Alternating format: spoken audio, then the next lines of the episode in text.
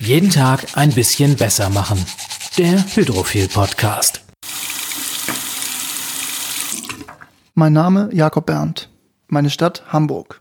Meine Funktion Gründer von Tomorrow, Vorstand von SOS Mediterranee. Meine Mission Geld in die richtige Richtung zu lenken. Mein Motto alles wird gut.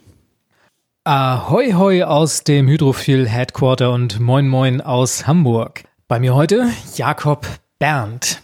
Seine Eltern bezeichnet er gerne als umtriebige, langhaarige Atomkraftgegner. Aber scheinbar haben sie keinen ganz schlechten Einfluss auf ihn gehabt, denn nach dem Studium der Kulturwissenschaft und einer Zeit bei der Agentur Jung von Matt entschied er sich 2009 dafür, zusammen mit seinem Schulfreund Paul Bethke das Social Business Lemonade Beverages zu gründen. Mehr als drei Millionen Euro für unterschiedliche Projekte der Entwicklungszusammenarbeit hat das soziale Trinkwerk, wie es sich selbst nennt, bestehend aus den Marken Lemonade und Charity bis heute eingebracht. Bei solchen Summen ist ihm das Thema Geld natürlich nicht fremd, wenngleich der Gedanke, gleich eine eigene Bank zu gründen, doch zunächst mal ziemlich ambitioniert klingt. Aber genau das hat er vor. Jakob, lass uns zunächst mal ein paar Jahre zurückblicken. Angefangen hat deine berufliche Karriere bei Jung von Matt und das sieht erstmal nach einem recht konventionellen Berufseinstieg aus. Na, wenn du eine Karriere in der Werbung schon als konventionell betrachtet, sagt das natürlich einiges über deine Blase aus, Jens. Aber klar, also wenn man es jetzt äh, in Kontext mit sozialem Unternehmertum oder Social Business, also worum sich euer Podcast ja äh, bisweilen auch dreht und eine heutige Unternehmung auch, dann ist es natürlich irgendwie konventioneller. Aber damals bin ich da so, wie vieles in meinem Leben, so reingestolpert. Irgendwie nach dem Kulturwissenschaftsstudium fand ich das spannend, sich mit so vielen Medien, Marken, Themen auseinandersetzen zu dürfen. Und dass das aber äh, nicht auf lange Dauer das Richtige für mich war, hat sich dann doch äh, recht schnell rausgestellt. Also meine Frage zielt auch in erster Linie darauf ab, weil du hast es ja auch gerade selbst gesagt, dass dein Weg dann ein ganz anderer wurde. Weil Werbeagentur bedeutet klassisch Produkte an die Leute bringen, zum Konsumieren animieren. Was hat dich dann dazu gebracht, einen anderen Weg einzuschlagen? Der erste Schritt, das überhaupt zu machen nach, nach dem Studium an der Leuphana, den würde ich auch, bereue ich auch heute im, im, Nachhinein nicht. Das war tatsächlich eine spannende Zeit bei Jungformat, wahnsinnig viele schlaue Leute. Ähm, rückblickend muss man sagen, äh, vielleicht zu viele schlaue Leute. Äh, äh toll wäre es, wenn sozusagen äh, ein paar davon äh, auch äh, den Weg woanders hinführen würden. Aber ich glaube, ich habe da total viel gelernt, was das, äh, was ist, wenn es darum geht, sozusagen zu verstehen, wie, wie Menschen ticken, wie Menschen auch auf Marken reagieren, wie Menschen auf Kommunikation reagieren, wie Kommunikation aussehen muss, damit sie Veränderung lostritt Insofern war das eine Zeit, die ich nicht missen möchte. Aber so nach zwei Jahren hat sich das Gefühl schon verfestigt, dass das nichts ist, was ich für immer machen möchte. Und ich habe auch nie mich so als Vollblutwerber gefühlt, wie andere Leute das dann so aus so einer, aus dem Brustton der Überzeugung, sich als Werber oder Kreativer oder Stratege oder so bezeichnen, das habe ich nie so gerne im, im Munde geführt und habe schon immer nebenbei andere Sachen gemacht, habe mit Kumpels so eine kleine Galerie eröffnet und nach einer Zeit dann doch gemerkt, dass dieses Werben oder in meinem Fall sozusagen Strategien entwickeln für irgendwie große Energiekonzerne oder Automobilkonzerne tatsächlich so wenig mit dem zu tun hat, was mich persönlich umtreibt als ja als soziales Wesen oder auch als politischer Mensch, dass Paul damals, der dann an meine Tür klopfte Ende 2008 mit der Idee zu Laminate, äh, sehr offene Türen einrannte, als er gesagt hat, komm, wir begeben uns jetzt in ganz neue Gefilde und machen was ganz Neues. Paul war quasi der Stichwortgeber für dich und du hast dann mit ihm gemeinsam diese Idee mit Leben gefüllt. Genau, Paul klopfte damals an meine Tür und hatte schon äh, auch die Wortmarken Lemonade und Charity schon im Gepäck und auch schon die Idee, ein alltägliches Gut umzufunktionieren und mit einer entwicklungspolitischen Mission aufzuladen. Und äh, das ähm, hat mir gleich auf Anhieb wahnsinnig gefallen. Und wir kannten uns schon Ewigkeiten seit Schulzeiten und haben dann beide unsere damaligen Jobs an den Nagel gehängt. Ich habe tatsächlich, glaube ich, drei Wochen überlegt oder so, war äh, zu dem Zeitpunkt reisen in Asien und kam wieder und habe gesagt, komm, wir machen das jetzt, habe gekündigt. Und dann haben wir Anfang 2009 uns in dieses Abenteuer Lemonade und Charity gestürzt, richtig. Und dieses Abenteuer ist eine richtige Erfolgsgeschichte geworden. Heute ist das Unternehmen soweit, dass es mehr als drei Millionen Euro für entwicklungszusammenarbeitliche Zwecke gesammelt hat. Wie genau wurde dieses Geld erwirtschaftet und was wurde dann am Ende auch damit umgesetzt? Wo ist das Geld gelandet? Die Grundidee von, von Lemonade and Charity war es ja von Anfang an, ein alltägliches Gut, in dem Fall Eistee und Limonade, heute auch heiße Tees, umzufunktionieren oder mit einem sozialen Auftrag aufzuladen. Und tatsächlich ist es so, dass wir mit jeder verkauften Produkteinheit ein fester Betrag in äh, Entwicklungshilfeprojekte abgeführt wurde, die umgesetzt werden von einem eigenen Verein, der neben der kommerziell agierenden GmbH besteht, ist der Lemonade und Charity e.V. eben dafür da, diese eingetriebenen Gelder, die pro Flasche oder pro Packung erwirtschaftet werden, die in äh, Projektarbeit zu investieren, die jeweils lokal dort angesiedelt sind, wo die Rohwaren herstammen. Das heißt, kann Zucker sein aus Paraguay oder schwarzer und grüner Tee aus Sri Lanka und dort jeweils ähm, setzt der Verein eigene entwicklungspolitische Projekte um. Jetzt hast du diese Welt so ein bisschen hinter dir gelassen. Du bist seit Mitte 2017 nicht mehr dabei. Jetzt wendest du dich einem ganz anderen Thema zu. Wir haben es in der Einleitung kurz erwähnt. Es geht ums Bankenwesen. Manche Menschen sagen es eher so im Scherz. Wenn man kein Geld hat, müsste man eine Bank gründen. Du machst es jetzt tatsächlich. Zum einen, was ist die Motivation? Und zum zweiten, ist das nicht ungemein kompliziert, aufwendig und nicht komplett wahnsinnig? Also um auf die zweite Frage zuerst zu antworten, gehört sicherlich ein Tick Wahnsinn dazu. Das Projekt Tomorrow, was wir jetzt losgetreten haben, und das habe ich ja nicht alleine getan, sondern zusammen mit meinen Mitgründern Inas und Michael, das ist schon ein sehr ambitioniertes und äh, das äh, ein groß gedachtes. Allerdings ist es tatsächlich die letzten Jahre einfacher geworden, Bank werden zu wollen. Das wäre vor 10, 15 Jahren in der Form noch überhaupt nicht möglich gewesen, beziehungsweise nicht in diesem Schnellbootmodus, wie wir es jetzt tun. Denn wir haben Anfang 2018 gemeinsam den Entschluss gefasst, das loszutreten und sind jetzt Ende 2018 schon am Markt, zwar noch in sehr, sehr kleinem Stile, aber haben ein kleines Team aufgebaut und haben die Tür zum Finanzmarkt aufgestoßen für uns. Wir wollen sie noch viel, viel weiter aufstoßen. Insofern ist uns in relativ kurzer Zeit da schon einiges gelungen. Wenn man die, die Branche so die letzten Jahrzehnte verfolgt hat, ist es, die Eintrittsbarrieren sind sehr, sehr hoch. Es wird einem nicht leicht gemacht, da mitmischen zu können. Das geht heute nur dank der Digitalisierung, wenn man so will, weil es eben Möglichkeiten gibt, sich an bestehende Schnittstellen anzudocken und zu sagen, ich konzentriere mich jetzt erstmal nur auf das digitale Produkt nach vorne. Bei uns ist das ein mobiles Girokonto.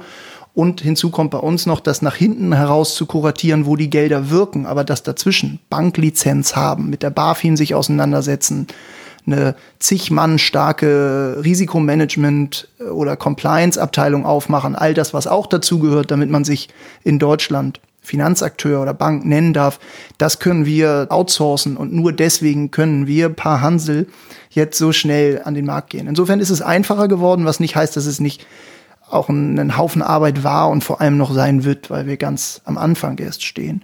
Und zur anderen Frage, warum man das macht, wie kommt man da drauf? Ähm, auch da muss ich äh, die Blumen ein bisschen weiterreichen an, an meinen Kompagnon Inas. Der hat die Ursprungsidee gehabt zu Tomorrow. Der hat festgestellt, auch nicht als allererster, aber dass äh, dieser Markt der nachhaltigen Finanzen ein wahnsinnig kleiner ist, erstmal in Relation zu dem gigantischen Finanzmarkt in Gänze und auch ein sehr, sehr verstaubter. Das heißt, einer, dem es in den letzten Jahren nicht gelungen ist, sozusagen im Zuge der Digitalisierung wirklich neue Leute dafür zu begeistern. Und äh, hatte sich darüber Gedanken gemacht, wie können wir irgendwie das Thema Geld in die richtige Richtung lenken, zeitgemäßer oder digitaler denken. Da hatte er schon so ein Jahr drauf rumgedacht ungefähr und dann sind wir letzten Herbst, also Herbst 2017, als ich gerade bei Lemonade raus war und so ein bisschen am Durchpusten und mich sortieren war, einen Kaffee trinken gewesen.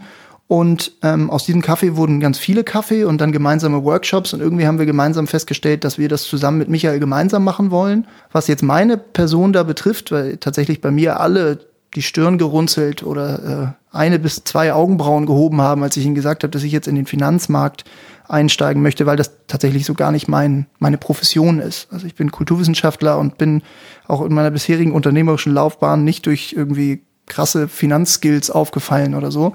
Tatsächlich total Neuland für mich. Aber warum trotzdem? Weil der Hebel einfach massiv ist. Und das ähm, habe ich in der Form auch erst festgestellt, als ich angefangen habe, mich damit stärker auseinanderzusetzen. Geld in die richtige Richtung zu lenken, dahinter steht eine enorme Hebelwirkung zum Positiven, natürlich heute zum Negativen. Also die, eine riesige Branche, die Milliarden und Abermilliarden verwaltet und ihrer unternehmensethischen Verantwortung leider in den seltensten Fällen gerecht wird. Und da einzusteigen und da ein Produkt zu schaffen, was irgendwie mehr Leute abholt und dafür sensibilisiert, dass ihr Geld eine Geschichte schreibt oder einen Fußabdruck hat, das finde ich extrem spannend oder das finden wir extrem spannend. Und deswegen ändern wir diesen Markt, ohne dass wir vorher schon irgendwie Banker gewesen wären. Das heißt, wenn ich deine Worte richtig interpretiere, geht es darum, Geschäftsmodelle, wie sie ja beispielsweise die Ökobank, Ethikbank, GLS Bank schon praktizieren, ins Heute zu übersetzen, mit einer modernen Komponente zu versehen? Oder was ist euer oberstes Unterscheidungskriterium zu den genannten Banken? Ja, eigentlich hast du das ziemlich passend zusammengefasst. Wir beschreiben uns erstmal immer selber als eine grüne Bank für das digitale Zeitalter. Das heißt, die Idee nachhaltiger Finanzen oder grüner Finanzen oder ethischer Finanzen, welche Vokabel du da auch immer dran klebst, die ist keine ganz neue. Die gibt es seit einigen Jahrzehnten. Da gibt es einige Pioniere hier in Deutschland. Du hast einige davon gerade genannt, die ähm, da schon wahnsinnige Aufbauarbeit geleistet haben. Und der, der Grundgedanke ist auch bei uns derselbe, zu sagen, wie können wir Geld aus, aus Branchen und Märkten, die wir für zutiefst destruktiv und zerstörerisch halten, herausholen und sie dorthin, äh, die Gelder dorthin lenken, wo sie eine positive Wirkung entfachen können, weil sie erneuerbare Energien finanzieren oder Ökolandwirtschaft oder junge, coole Unternehmungen wie Hydrophil oder so. Das ist die Grundidee. Das unterscheidet uns erstmal nicht von den bestehenden Akteuren. Es geht bei uns vornehmlich um die Art und Weise der Darreichung. Das kann man jetzt für oberflächlich halten, ähm, aber es ist, wie wir glauben, ein total entscheidender Punkt, weil dieser äh, Digitalisierung ändert alles um uns herum, die Art und Weise, wie wir einkaufen, wie wir essen, wie wir uns fortbewegen. Und im Banking passiert genau dasselbe. Nur haben wir das Gefühl, dass die bestehenden Ökobanken, ich beschreibe sie jetzt erstmal mit diesem, mit diesem Titel, an der Stelle äh, so ein bisschen der Zug ohne sie abfährt und gleichzeitig der Markt einer ist, wo das ganze Thema einfach deswegen noch sehr, sehr nischig ist. Also wenn man in Deutschland gibt es gute 100 Millionen Girokonten und nicht mal ein halbes Prozent davon ist bei einer nachhaltigen Bank. Das ist viel zu wenig, finden wir, dafür, dass das Thema so groß ist und dafür, dass es da draußen aus unserer Warte auch viel mehr Leute gäbe, die sich dafür interessieren. Weil wie viele Leute kaufen schon Bio oder haben grünen Strom oder verzichten aufs Auto oder stellen andere Bereiche ihres Lebens irgendwie auf grün um, wenn man das mal so ein bisschen äh, überspitzt formulieren will. Nur beim Thema Banking sind ganz, ganz viele Leute, inklusive meiner selbst bis vor kurzem und in meiner Blase geht es, glaube ich, ganz vielen so, noch ganz konventionell aufgestellt, sind irgendwie noch bei der Bank, wo Mama oder Papa sie mit 16 angemeldet hat. Und das hat auch damit zu tun, dass die bestehenden Akteure einfach ganz wenig Leuten bekannt sind, also die Akteure, die es besser machen würden, und kein Angebot haben, was die Leute wirklich abholt. Das wollen wir ändern. Wir wollen das Thema aus der Nische rausholen, wir wollen es massenfähig machen, für viele Leute zugänglich machen, weil es so groß und so wichtig ist. Denken wir zu wenig über Geld nach? Reden wir zu wenig über Geld? Reden wir zu wenig über Geld? Ich ja und nein. Also ich glaube, dass in, in, wenn man es jetzt ein bisschen abstrakter oder philosophischer betrachtet, glaube ich nicht, dass unsere Gesellschaft oder unser Diskurs irgendwie äh, noch geldfixierter werden sollte. Im Gegenteil, ich glaube, viel zu vieles definiert sich über Geld oder über Konsum. Was wir aber nicht tun, was der gesamtgesellschaftliche Diskurs nicht tut, ist darüber zu sprechen, welche Wirkung Geld wo verursacht. Und das ist ja das Thema, dem wir uns widmen wollen, zu sagen, wenn dein Geld, also deins jetzt, Jens, auf deinem Girokonto, ich weiß nicht, wo es ist, aber eben 99,9 Prozent haben es bei einer konventionellen Bank. Das Geld schreibt dort eine Geschichte, das arbeitet dort. Und die Frage ist halt, woran das Geld arbeitet. Wo kommt es zum Einsatz? Wo wird es investiert? Wem hilft es zu gedeihen? Und das ist eben ganz, ganz oft fließt es in, in Bereiche oder in Märkte, die einen sehr, sehr furchtbaren Fußabdruck hinterlassen. Und dein Geld kann in diesem Moment, wo wir hier zusammensitzen, eine irgendeine riesige Schweinemastfabrik finanzieren oder ein Kohlekraftwerk oder irgendeinen Staudamm, für den indigene Völker umgesiedelt werden müssen. Und davon bekommst du nichts mit. Und das möchten wir ändern. Wir möchten dieses Bewusstsein schaffen bei den Leuten und sagen, dein Geld, egal wo es liegt, auf dem Sparbuch oder auf dem Konto, es wirkt, es hat eine Geschichte und du kannst darauf Einfluss nehmen, wie es wirkt. Und da können wir eben, wie andere äh, ökosoziale Banken auch, ein klares Versprechen abgeben, zu sagen, dein Geld finanziert bei uns nur ökologisch und sozial sinnvolle Projekte und Unternehmungen. Transparenz ist da das große Stichwort. Wie gewährleistet ihr, dass ich mitbekomme, wo das Geld landet, das ich euch zu treuen Händen gebe? Transparenz ist in der Tat total wichtig, äh, weil es eben ja ein ganz, ganz sensibles Gut ist, mit dem wir hier hantieren. Also wir machen jetzt nicht den siebten Bio-Fair Nussriegel oder so. Also nichts gegen Nussriegel, sondern wir entern einen, einen Markt, der sehr, sehr komplex ist und für viele eben ganz sensibel, weil sie wissen wollen, okay, mein Geld, da lasse ich jetzt nicht jeden ran. Und das ist ja auch der Leute guter Recht.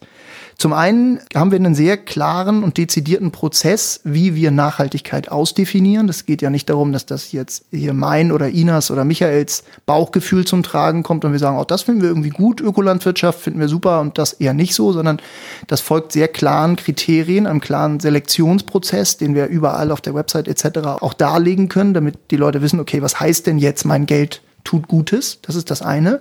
Und das andere, und da machen wir tatsächlich was ganz Neues, dass wir das in Echtzeit in der App, also in dem Konto, darlegen. Das heißt, wir haben ein sogenanntes Impact Board. Da kannst du immer in Echtzeit sehen, wie viel Gelder hat die Tomorrow Community, also alle Kunden, gemeinsam auf ihrem Konto liegen. Also das heißt, wie viel Geld steht der Bank theoretisch zur Verfügung, um damit zu arbeiten. Und gleichzeitig weisen wir auch ganz dezidiert auf die Projekte, in die das Geld fließt. Und dann haben wir noch so ein so eine kleine spielerisches Element, zu sagen, jedes Mal, wenn man mit seiner Tomorrow-Karte zahlt, wird ein Klimaschutzbeitrag dabei generiert.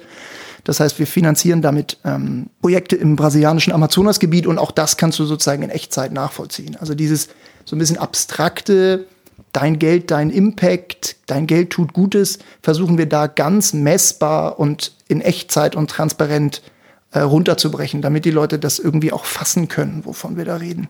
Wenn man bei euch Kunde werden möchte, geht das ab sofort oder wie sind da so die nächsten Zeitpläne bei euch? Tomorrow hat begonnen, Tomorrow ist heute. Wir haben die zweite Hälfte 2018 ganz fleißig mit Testen verbracht. Wir haben einige hundert Beta-Tester gehabt, die uns geholfen haben, dem Produkt, dem digitalen Girokonto, den letzten Feinschliff zu verpassen und haben dann zum Ende 2018 gelauncht. Und jetzt ist ähm, mobiles, nachhaltiges Banking für alle verfügbar. Man kann sich die App runterladen, äh, für welches Device auch immer, und kann innerhalb von fünf Minuten sein Konto eröffnen. Und dann geht's los viel Werbung in eigener Sache. Du weißt, dass man hierfür auch einen Preis zu zahlen hat bei uns und der heißt der ultimative Hydrophil-Persönlichkeitstest. Und das ist der Teil, auf den unsere Gäste nie vorbereitet werden und bei dem ich dann immer in ganz ängstliche Augen blicke, aber es ist nicht so schwierig, wie du es dir vorstellst. Ich werde dir kurz jeweils ein Stichwort nennen mit zwei Auswahlmöglichkeiten und du sagst mir, was auf dich zutrifft. Ich bin absolut bereit, los geht's. Zahnbürste, weich oder mittel? Mittel. Wasser, laut oder leise? Mittlerweile wieder laut, ehrlich gesagt. Warum? Ich habe das Gefühl, es war ganz lange leise und bei mir hat gerade die Renaissance des lauten Wassers begonnen. Ich kann das jetzt nicht begründen, das ist eine absolute Bauchentscheidung. Komplett legitim. Duschen heiß oder kalt? Daran scheiden sich immer die Geister. Definitiv heiß. Kalt habe ich seit Jahr und Tag versucht. Ich weiß, es soll wahnsinnig gesund sein, aber ich krieg's einfach nicht hin. Ich bewundere deine Ehrlichkeit. Die meisten versuchen mir dann noch so ein danach aber noch kalt unterzujubeln. Aber ich sag dir. Schwung und gelogen gewesen. Also absolut heiß, von vorne bis hinten. Jakob, dann bleibt mir nur noch, mich zu bedanken und dir ganz viel Erfolg zu wünschen mit Tomorrow. Wir sind schon wieder am Ende dieser Podcast-Episode von Jeden Tag ein bisschen besser machen, dem Hydrophil-Podcast. Alle Links und Infos findest du wie immer bei uns auf dem Blog. Mein Name ist Jens Herrndorf. Ich bedanke mich fürs Zuhören und freue mich aufs nächste Mal.